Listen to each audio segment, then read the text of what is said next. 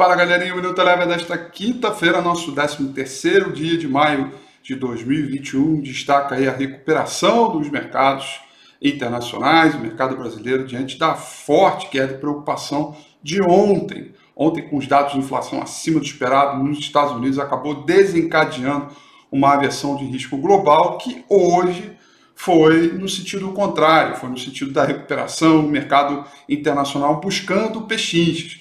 Tivemos dados também de inflação, de preço ao produtor uh, nos Estados Unidos, uh, que vieram um pouco mais forte do que o esperado hoje, uh, e portanto, mas que já todo, todo ele já precificado, digamos assim, portanto não criou tanto alvoroço. O que pegou para valer e que ajudou a recuperação dos mercados lá fora foram os dados de seguro-desemprego, que vieram melhores do que o esperado, sinalizando uma atividade econômica melhor é, é, para o período.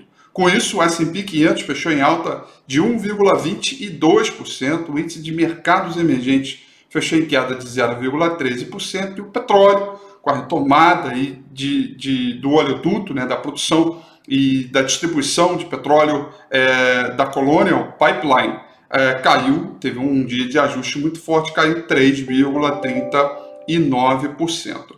Por aqui, o dólar fechando praticamente estável no mercado brasileiro. Isso por conta é, de todo o noticiário é, envolvendo uh, reformas, é, é, com falas do Guedes é, e também com dados é, da nossa economia. Mais cedo saiu os dados de atividade econômica, chamado IBCBR, que tinha uma expectativa de queda de 3,4% e veio com uma queda de 1,59%, corroborando com um ritmo também de melhora uh, acima do esperado da atividade econômica de toda a pesquisa. Isso fez com que o câmbio uh, ficasse um pouco mais tranquilo, comedido hoje, portanto, leve queda de 0,05%, portanto, praticamente estável. Já o Ibovespa acompanhou o mercado internacional, alta de 0,83%, corroborando aí com a busca por PX e o índice Ibovespa retomando os 120 mil pontos. Destaque negativo para as ações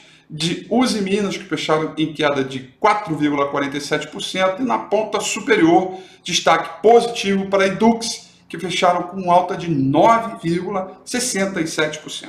Minuto Eleven fica por aqui. Deixo o meu convite aqui para você compartilhar esse vídeo, curtir. Fique ligado que amanhã a gente está de volta. Um grande abraço. O Minuto Eleven fica por aqui. Quer ter acesso a mais conteúdos como esse? Inscreva-se em nosso site www.elebrofinancial.com e também siga a gente nas redes sociais. Eu sou Rafael Figueiredo e eu te espero no próximo Minuto Eleva.